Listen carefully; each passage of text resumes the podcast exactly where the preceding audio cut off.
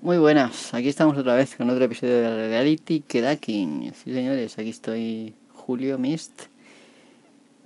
Y vamos a hablar de un caso curioso, un caso curioso. Hace ya un par de meses creo que fue. Que pasa el tiempo, y pasa el tiempo y no se da cuenta a veces. Hace ya un par de meses un usuario me pidió, vamos, un oyente, estoy hablando de un oyente, me pidió que volviera a, analizar el tema de cómo vivir sin Google en el móvil y ese tipo de cosas. Y la cosa es que es una buena idea analizarlo otra vez. De todas maneras, esto de hoy no va a ser un, análisis, un análisis exhaustivo de cómo vivir sin Google. Sí, voy a explicar un poco el procedimiento, pero no voy a hacer un análisis exhaustivo. Es decir, voy a hablar más concretamente de micro G y voy a hablar del problema que suponen eh, para la amenaza que supone para el software libre eh, los servicios de Google. Me parece que es un tema interesante que poca gente ha, ha comentado. No solamente Google como, como empresa, sino los servicios de Google suponen un, un riesgo enorme y ahora lo, voy a intentar explicar y ahora vais a ver por qué. Bueno, ya al mismo tiempo que hablo de esto, voy a hablar un poco de mi propia experiencia. He vuelto a formatear mi móvil hace poco. Y os voy a hablar un poco de mi experiencia con Lineage OS y voy a hablar de las aplicaciones que uso un poco eh, para suplir mmm, pues no tener Google, ¿vale? Aunque voy a hablar desde los dos puntos de vista, teniendo, sin tener nada de Google y con, con micro G, ¿vale? Bueno, vamos a empezar con la sintonía y enseguida volvemos, no os preocupéis.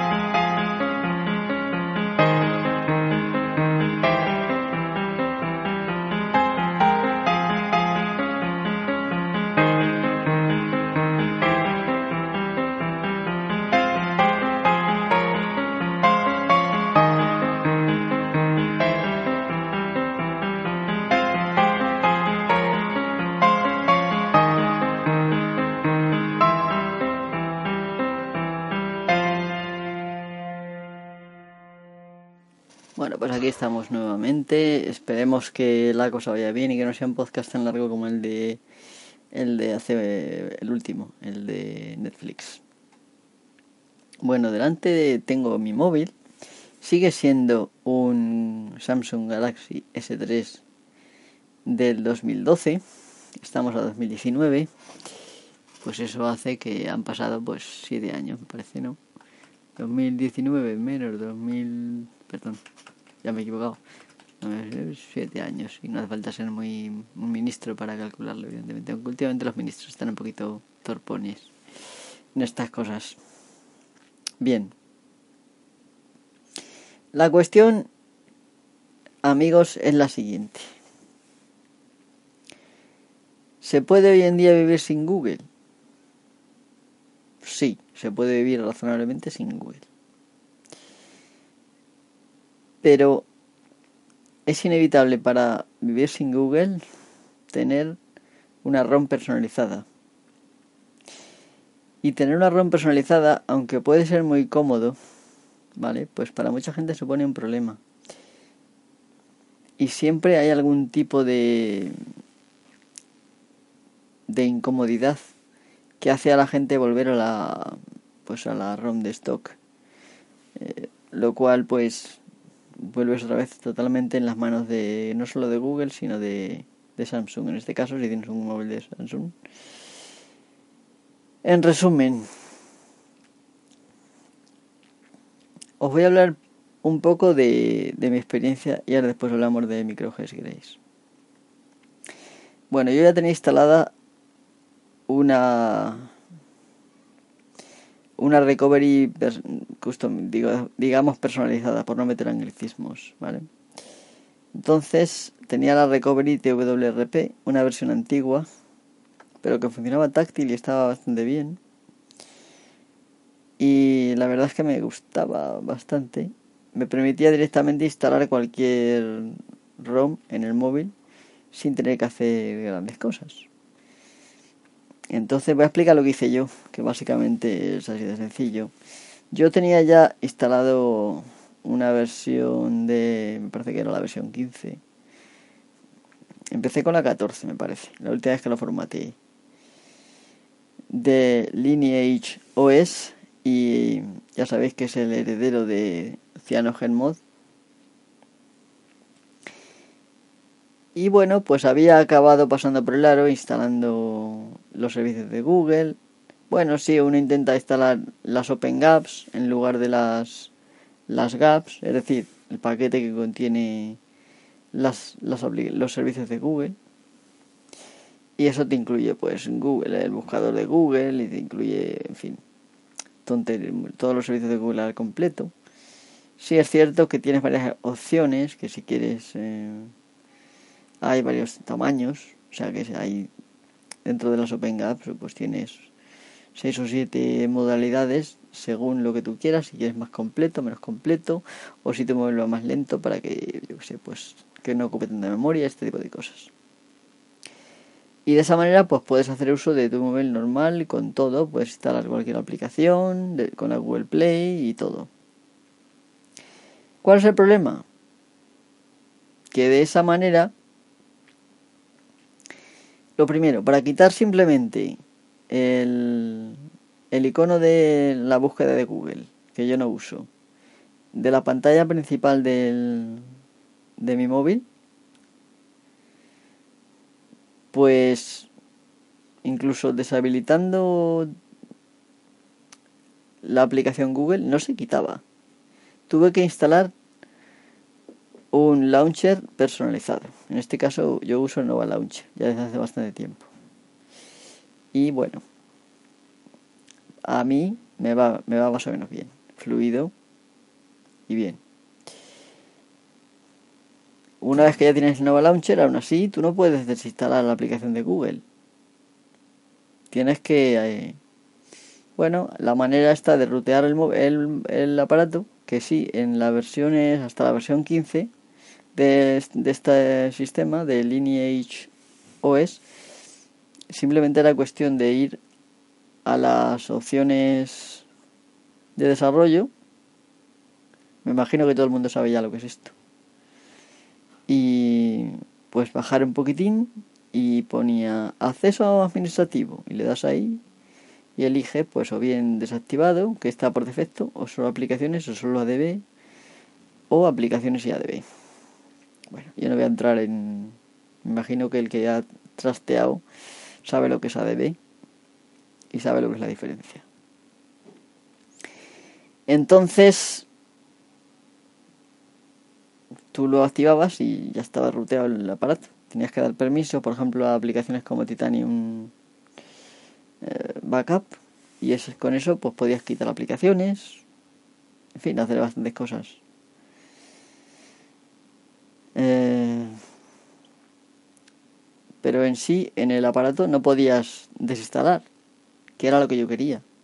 Esa opción no te la daba, te daba, podías deshabilitar la aplicación, pero no podías desinstalar. En resumen, claro, tienes, tienes los servicios de Google, funciona Google Maps perfectamente, funciona la Google Play, funcionan por ejemplo, el teclado SwiftKey, que a mí es una cosa que me gusta, me gustaba mucho, sabiendo a lo que me exponía, evidentemente.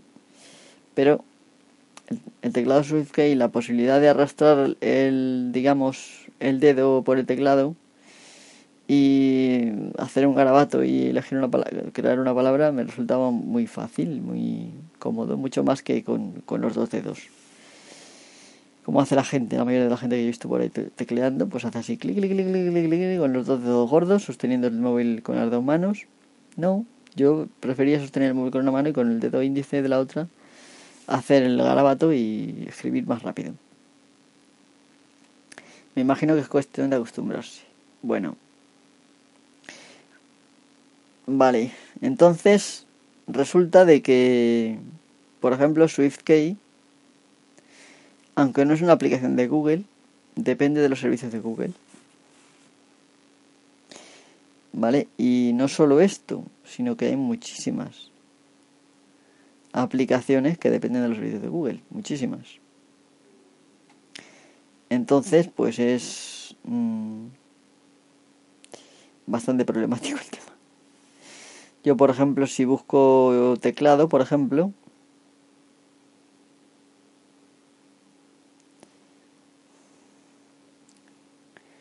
no sé por qué ahora estoy buscando en Yalp Store, ¿vale? No en la Google Play. Si busco teclado, me salen un montón de teclados. Pero hay una, hay una tecla de filtrado, justo arriba en la cabecera, en la cual yo puedo desmarcar aplicaciones que dependen de GSF. Lo desmarcamos. Y me sale, no se encontraron aplicaciones. ¿Vale? La vuelvo a marcar. Y me salen todos los teclados, SwiftKey entre ellos. Si yo pruebo, por ejemplo, con fondos animados, que es una cosa que le gusta mucho a la gente, fondos de pantalla animados, igual, si yo busco normal me salen muchísimos, bueno, unos pocos. Si yo filtro y desmarco las aplicaciones que dependen de GSF, no me sale ninguno.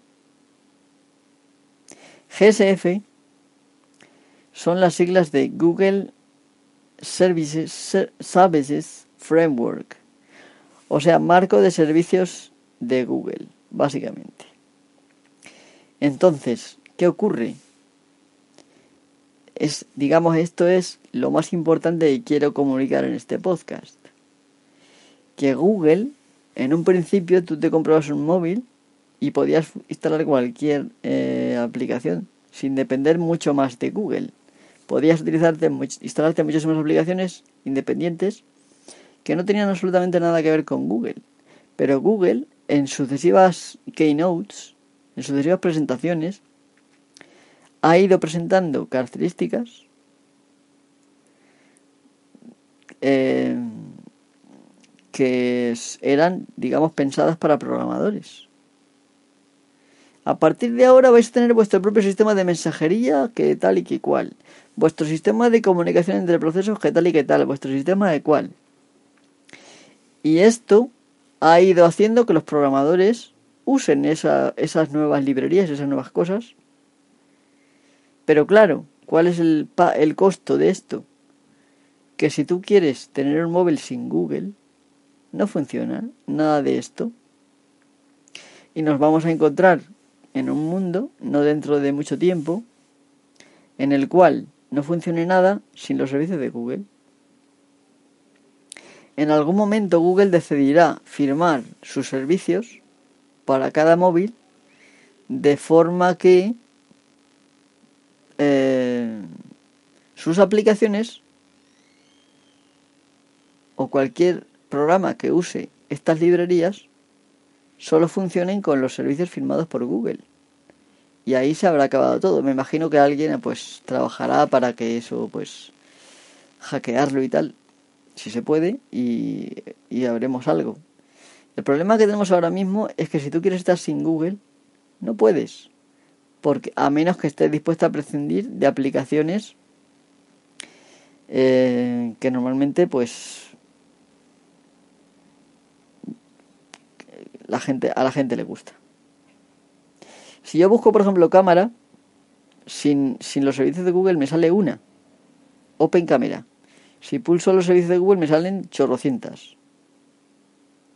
Evidentemente, para los programadores, sobre todo para programadores que no tienen mucha idea de, del funcionamiento digamos, de, del, funcionamiento de Android y de, y de las cosas que se pueden hacer directamente con Java en Android sin necesidad de servicios de Google, es mucho más cómodo utilizar servicios de Google que le den acceso a la cámara que no crear una aplicación que directamente use el driver de, de la cámara. Claro, ¿cuál es la, la situación? Que prácticamente todas las, el 99% de aplicaciones de cámara usan los servicios de Google y solo una hay que no. Esto me parece que es muy injusto. Evidentemente no es algo que me pille de sopetón. Ahora, en este momento, es cuando más desigualdad hay entre programas que usen los servicios de Google y programas que no. Por ejemplo, Pocket Cast,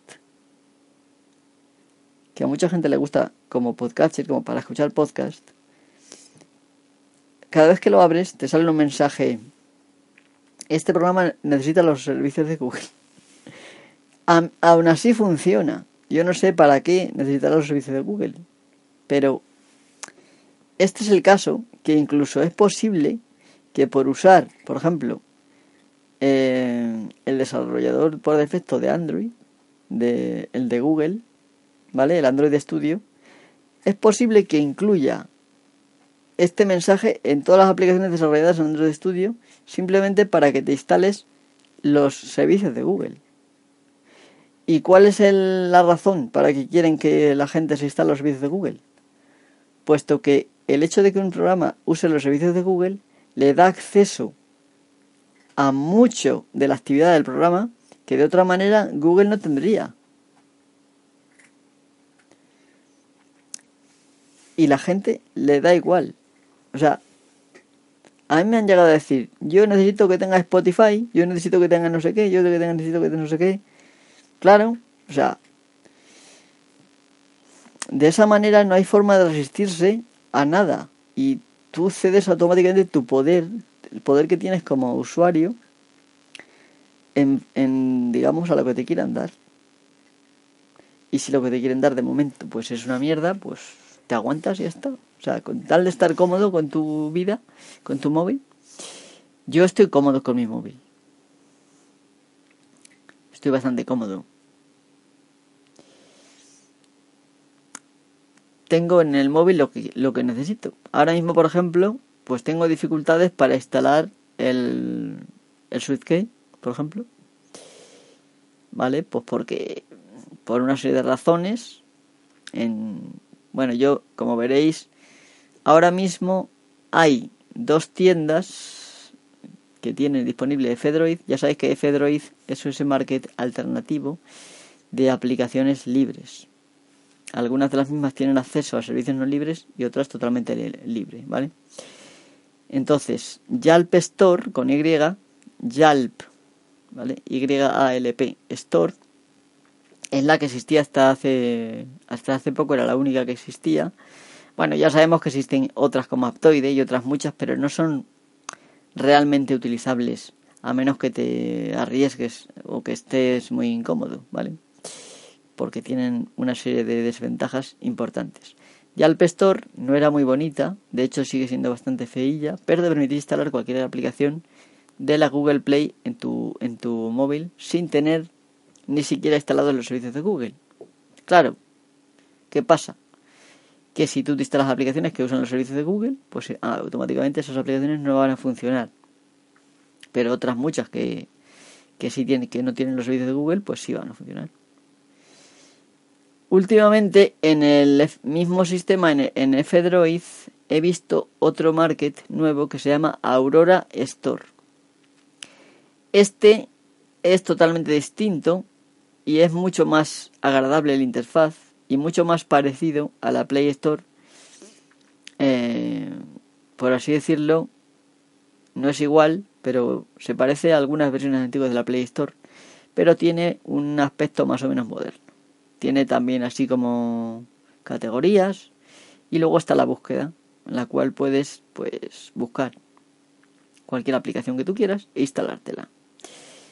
Aurora Store es un usa evidentemente tú en Yelp Store puedes, digamos, no, no iniciar sesión y bajarte aplicaciones. En Aurora Store no, te tienes que registrar, te tienes que dar de alta, digamos, te tienes que iniciar sesión en Google. Pero para mucha gente que le resulte mucho más incómodo App Store, pues Aurora Store puede ser una, una alternativa válida. Tiene el mismo problema, es decir, que si tú quieres instalar servicios de Google y no los tienes instalados, pues no puedes. No te va a funcionar. Entonces, por ejemplo, yo, el, el teclado SwiftKey, estoy buscándolo ahora mismo aquí en la aplicación, no me sale, no me sale. No me sale. O sea, no me sale aquí, ni siquiera. No sé por qué, pero no me sale. En Yelp sí sale, pero no lo puedes instalar a menos que Yelp sea una aplicación de sistema. Y hacer Yelp una aplicación de sistema no es difícil, pero genera problemas. Por lo menos a mí, hasta ahora. Entonces, en resumen, si alguien encuentra un teclado similar al SwiftKey que me permita arrastrar el dedo por, la, por el teclado y eso, pues hombre, estaría bien. Pero lo quiero sin anuncios, a ser posible. Aunque bueno, tengo un sistema, la de agua ahí, que me quita los anuncios, pero... En fin, creo que os habéis dado cuenta efectivamente de la razón por la que los servicios de Google son una mierda. Porque de hecho, desarrollar un servicio de comunicación para crear, por ejemplo, un sistema de mensajería con un servidor, simple, un mísero servidor, es bastante sencillo. Porque es que resulta de que esos sistemas, en general, a menos que los usen miles de, de personas, no requiere un servidor eh, de mucha potencia. Con un servidor normalito puedes dar soporte a unas mil personas fácilmente. Y en caso de que quieras, seas una empresa y tengas, pues puedes crearte una granja en, en sitios como Cloudflare, fin, o cualquier otro sitio de que te vendan granjas de servidores. O la puedes poner tú en tu en tu oficina, donde tú veas. Hoy en día es poca gente hace eso, pero algunos todavía lo hacen. Entonces la cuestión es que realmente lo que nos ofrece, porque muchos dirán, claro, es que yo sin los servicios de Google no puedo pasar. Esto generalmente es falso. Todo el mundo puede programar con lo que te da simplemente el sistema Android, el estándar, que os recuerdo que Android es un proyecto libre, eh, un proyecto como mínimo abierto, de open source y es un proyecto en el cual tienes muchísimas cosas ya hechas y el resto te las puedes crear tú mediante tu programación. Ya digo, simplemente pues con un servidor y con uso de de peticiones HTTP, por ejemplo, puedes crearte una API. Es sencillo. ¿Cuál es el problema de esto? Que tienes que saber hacer eso. Es, es bastante sencillo. es bastante sencillo realmente. No hace falta realmente hacerlo tú todo porque hay librerías que te permiten hacer casi todo. Y el aprendizaje tampoco es tan grande. Pero muchos programadores no saben, no quieren aprender y directamente dicen, pues si me da esto Google, pues aquí me agarro. Entonces, yo creo, programadores que me oigáis, la próxima vez que queráis usar servicios de Google en vuestra aplicación, Sed muy críticos y pensad si realmente os hace falta y hasta qué punto no podríais prescindir de ella. Porque al final, en lugar de... es que no vamos a tener aplicaciones ah, si, si queremos prescindir de Google. Y esto es el tener aplicaciones tantísimas que, que utilizan los servicios de Google es una vigilancia extrema sobre nuestras actividades. Y no se debe consentir. ¿vale? Ya aparte de que tú te metas en Google y busques lo que sea, esto es aparte. Yo, por ejemplo, uso DuckDuckGo. Pero es que no es, de, no es de recibo, o sea, no es de recibo y ya está. Esto es una cosa muy seria. En resumen, que si tú quieres estar sin Google, te vas a dar cuenta que en la práctica para la mayoría de la gente que no quiera renunciar a nada, a un poco de su comodidad, para no para estar fuera del sistema este de Google, pues no como la gente no lo va a considerar práctico, no lo va a hacer. ¿Cuál es la alternativa? Bueno, la alternativa hasta hace poco era solamente Open, uh, Open Apps. Hoy en día tenemos MicroG. Y de MicroG os voy a hablar después de la pausa. ¿Vale? Pues nada, hasta ahora. Vamos a ver un poquitín de música y enseguida vuelvo con vosotros. Una música cortita que no sea tampoco muy... Venga, esta. Hasta ahora.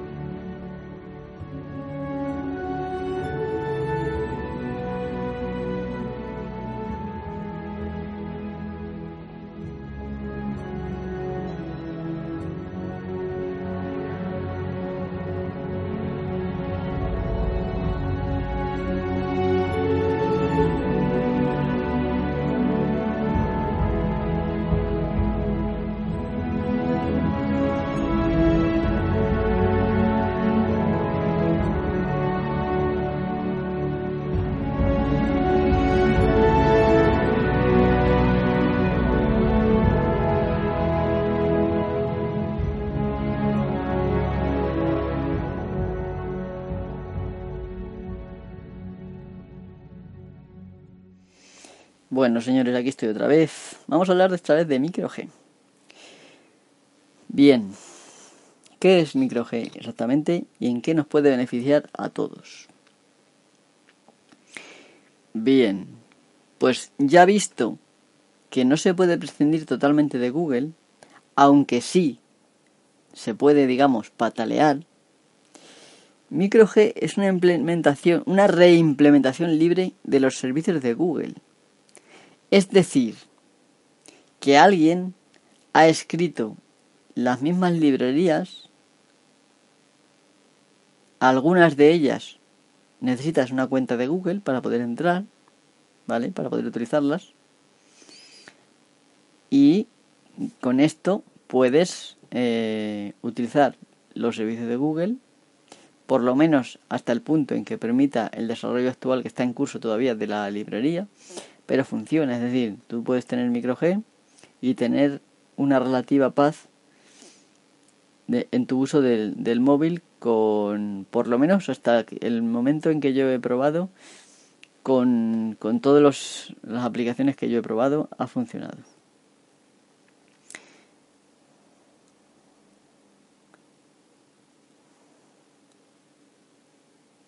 Bueno, algunas, por ejemplo, tengo que he tenido que reinstalarla después de instalar esto, pero bueno. No pasa nada, pues se reinstalan y ya está. Por ejemplo, la de Pocket Cast ahora mismo no me funciona. Y es un pequeño problema, pero bueno, que se puede solucionar en un en un momento. Pero en general las aplicaciones funcionan. O sea, tenemos una reimplementación libre de las librerías de Google que tú te instalas y esas librerías digamos que no están controladas por, por Google hasta el punto de que, de que no requieran comunicación con sus servidores y en ese caso pues evidentemente esos mensajes sí van a pasar a sus servidores. Eso está claro, ¿no? Pero si no requieren el paso a sus servidores, pues estupendo. Así de sencillo. Entonces, con esto, evidentemente está, está en desarrollo. ¿Qué incluye? Aproximadamente incluye, creo que son 4 o 5 aplicaciones. Y incluso en el futuro va a incluir una tienda. Lo que pasa que en este momento la tienda está solamente como una aplicación vacía. De tal manera que el resto de sistemas piensen que hay una tienda aunque bueno, tú no la puedes abrir, no tiene interfaz ni tiene nada, ¿vale? Entonces, ¿cómo se instala esto del micro G? Vale. hasta ahora, si querías instalar una ROM, eh, digamos, personalizada, o una ROM cocinada, y querías tener los servicios de Google, tenías que instalar, digamos, eh, desde la recovery, tenías que dar install zip, ¿no? Instalar zip y una vez ahí, pues elegías el, la versión de las gaps que tú querías y lo instalabas. Ahora se instala tan, tan sencillo como aplicaciones. Te metes en, en F-Droid y básicamente son una, dos, tres, cuatro aplicaciones. Bueno, con la la primera es MicroG Services Core, ¿vale? Core. Eh, que esta digamos que es los, los servicios, el corazón digamos de los servicios de Google. Por otra parte está el MicroG Droid World Helper. Que esto realmente creo que es una utilidad de Google que yo no he utilizado y por lo tanto no sé lo es. Y luego está otro que se llama el Fake Store, que esta es la tienda falsa, que no realmente no se puede ni abrir. Y por último, el MicroG Services Framework Proxy, ¿vale? Instalando estas cinco aplicaciones, automáticamente tienes todo lo necesario para, para tener estos servicios sin necesidad de instalar nada más. Y esto es una cosa bastante buena, porque hay muchos servicios, muchas librerías que no requieren, por ejemplo, iniciar sesión. Otras sí. Claro, una vez que tú ya le has dado el inicio de sesión a este sistema, pues el micro G me imagino que cuando requiera que Google, digamos, identifique quién estás haciendo uso de este servicio, te va a identificar. Entonces realmente incluye un mal menor y de hecho en el en el propio en las propias aplicaciones si tú pinchas y abres en el F-Droid te sale un aviso. Esta aplicación tiene características que tiene características que podrían no gustarte. Como también por ejemplo la tienen aplicaciones como Face Slim o, o Face Light que es cuando estaba antes que ya no está aquí por cierto. U otros clientes de Twitter por ejemplo vale entonces, F-Droid sí que es una tienda totalmente libre y totalmente que no te vigila y te, guarda, digamos, te salvaguarda tu privacidad. Puedes instalar de aquí lo que quieras. Hay muchísimas aplicaciones que están muy guay. Pero, aunque hay algunas o sea, la mayoría son súper útiles. Por ejemplo, la de ADAY, que sí que necesitas tener root, que es lo malo que tiene. Te permite instalar un archivo host en el que lo puedes ir actualizando de vez en cuando y reiniciando el, el dispositivo, una vez que sea, cada vez que lo actualices, ya lo tienes. ¿Vale? O sea, esto, el archivo host lo mantienen los dueños de la aplicación. Es un archivo el cual cuando, por ejemplo, una página carga un anuncio o YouTube carga un anuncio o cualquier otra aplicación carga un anuncio, si ese, esa dirección del anuncio está en el archivo, pues no sale. Con lo cual en la práctica desaparecen todos los anuncios. Y es súper bueno. También tenemos un firewall que aunque es complicado, más que nada por el desconocimiento inicial, es complicado eh, usarlo, sí que te permite gran libertad de, de acción, de decir, pues esta aplicación no quiero que use la red para nada y no la usa y se acabó. Y yo hasta ahora, como digo, pues tengo instalado, por ejemplo, todo lo que me hace falta. Pues tengo instalado un cliente de Facebook, que es el Face Slim. Luego tengo el Phoenix, que es un cliente de Twitter. Tengo Instagram, tengo WhatsApp, tengo Telegram, que es el que más uso. Tengo de navegador el Firefox Lite y luego tengo pues otra serie de aplicaciones, como por ejemplo el, el, es explorador. Yo qué sé. Tengo otras aplicaciones, muchas que me he ido instalando. Por ejemplo, eh, una aplicación que, que está muy bien, que se conoce como AppFlix, que por cierto ahora mismo no la veo, no sé si es que la borré no está aquí, es que no la había puesto en el que te permite esta aplicación ver pues series y películas en el móvil. No es muy útil porque por ejemplo mi móvil es ya del 2012 es antiguo es de 4,7 pulgadas o una cosa así en este tamaño hombre para sacarte de un apuro si te aburres en algún momento pues a lo mejor te vale pero no se ven tan bien como la veo en el ordenador evidentemente entonces no tiene mucha gracia el eso eh, pero vamos tengo otra que se llama Crunchy Roll que esa también eh, también te permite ver series de anime en general. y luego, pues, o sea, cualquier aplicación que yo quiero instalarme, la tengo aquí.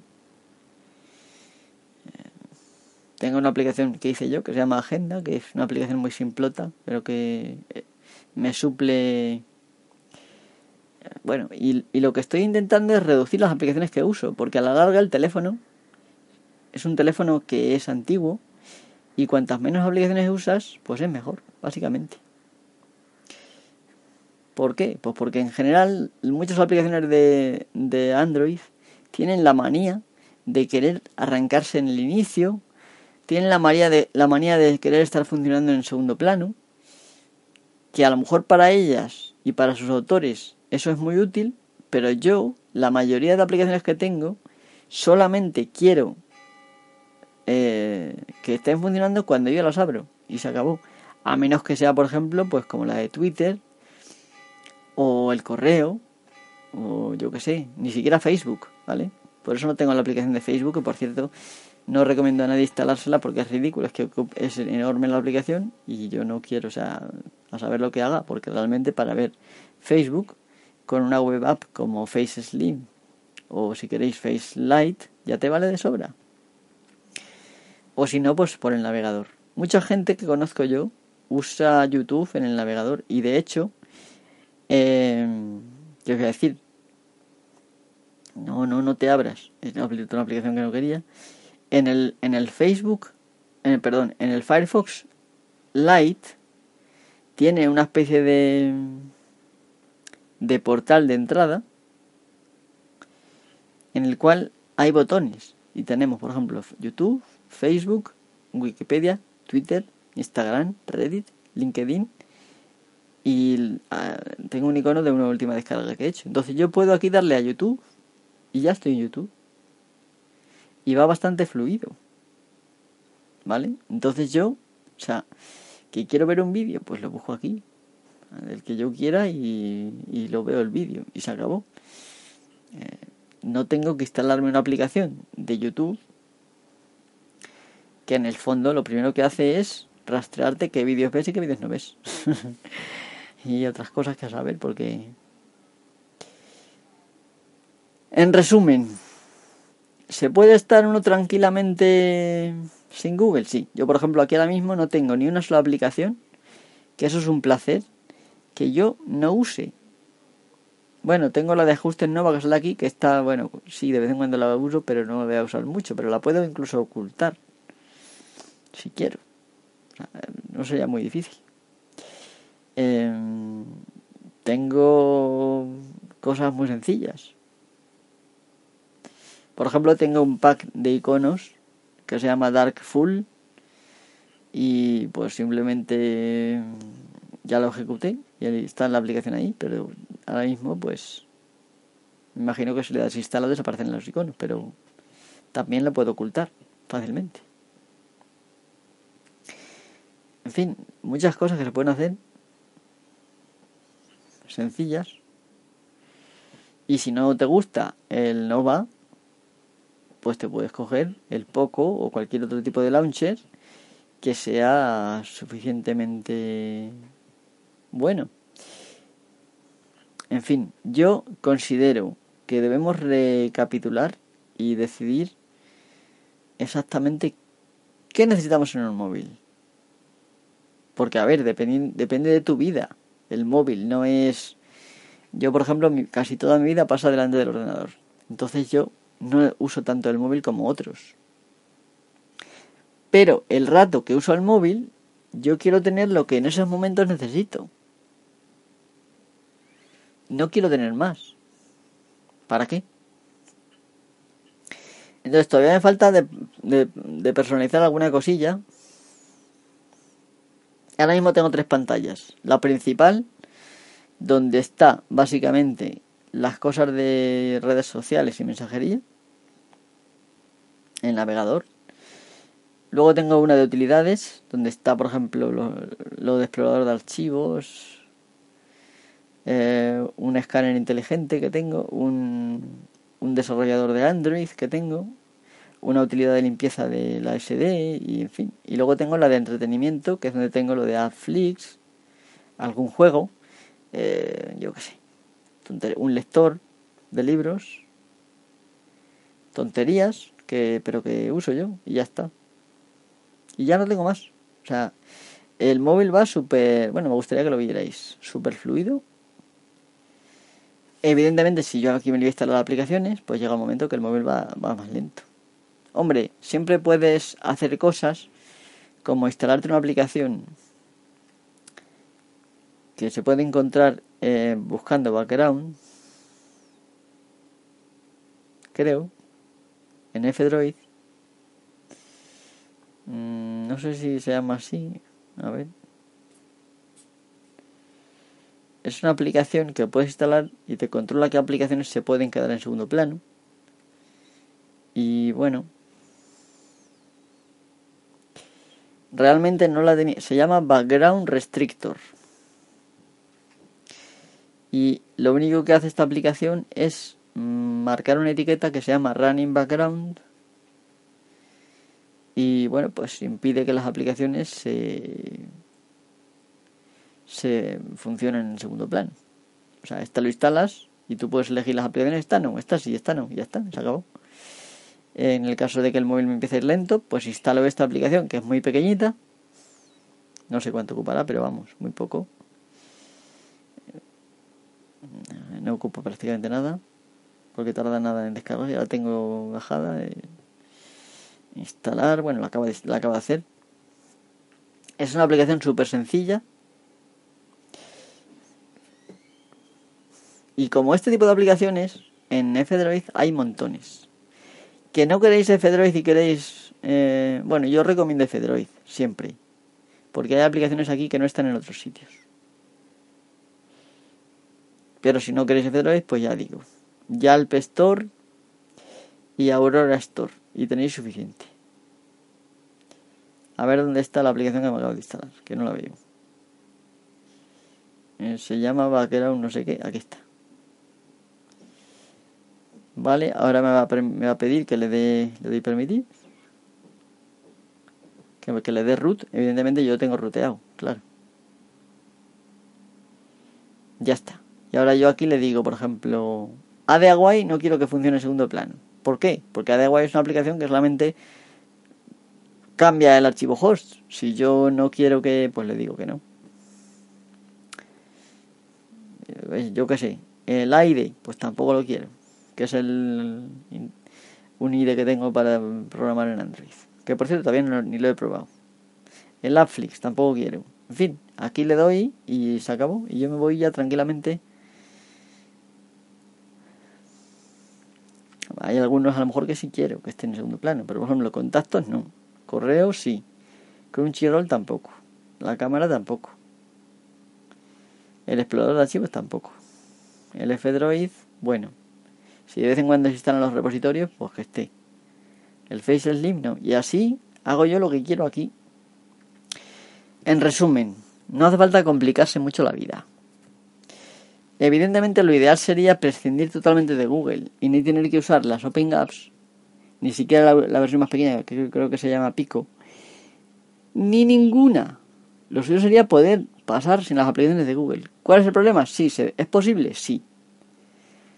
Pero la mayoría de la gente no está dispuesta a prescindir de aplicaciones que requieren los servicios de Google. Entonces, pues en la práctica, mucha gente no va a prescindir de Google.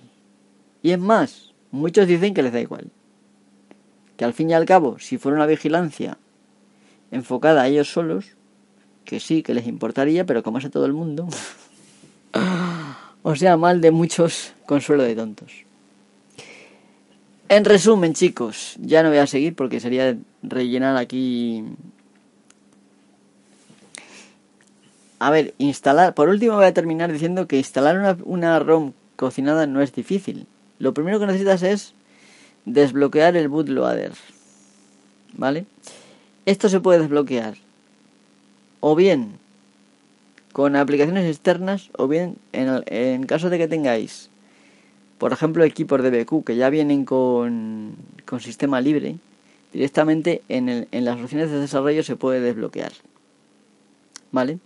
Una vez desbloqueado esto, tenéis que instalar lo primero una Custom Recovery, una, una imagen de recuperación personalizada que desde ahí es donde vais a instalar vais a instalar todo lo demás. Las Custom Recovery básicamente te permiten desde la propia digamos que está formateado el móvil como con varios como con, con dual boot, básicamente para que me entendáis. Tiene doble arranque y por una parte puedo arrancar en la en la digamos en el sistema de recuperación del móvil y otra en el Android normal. Entonces, la que viene por defecto no te deja instalar nada. Si tú le instalas una, una personalizada, por ejemplo TWRP, pues automáticamente podrás instalar cosas desde ahí. Y ya es tan sencillo como bajarte en el propio móvil la ROM que tú quieras y una vez que la tienes en el raíz, por ejemplo, de tu SD o de tu memoria principal interna, es mejor en la SD, ¿vale? Te vas, reinicias el dispositivo, entras en modo recovery, que esto miráis, según el móvil que tengáis, hay distintos mecanismos. La mayoría es pulsar botón de inicio, botón de encendido y volumen para arriba. Algunas requieren pulsar también el botón home en caso de que tengáis botón físico.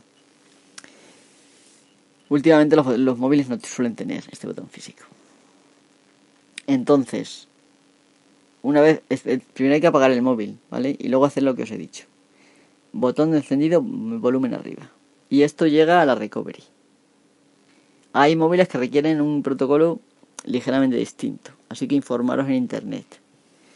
Una vez llegados ahí, simplemente hay una opción, instalar zip. Según la, la versión de TWPR, puede ser más sencilla, más complicada. En algunos casos hay que desbloquear con el dedo así, como si se desbloqueara el móvil hacia un lado, para poder eh, modificar. Y ya hay una opción que será pues instalar zip y tú te eliges el archivo y se instala.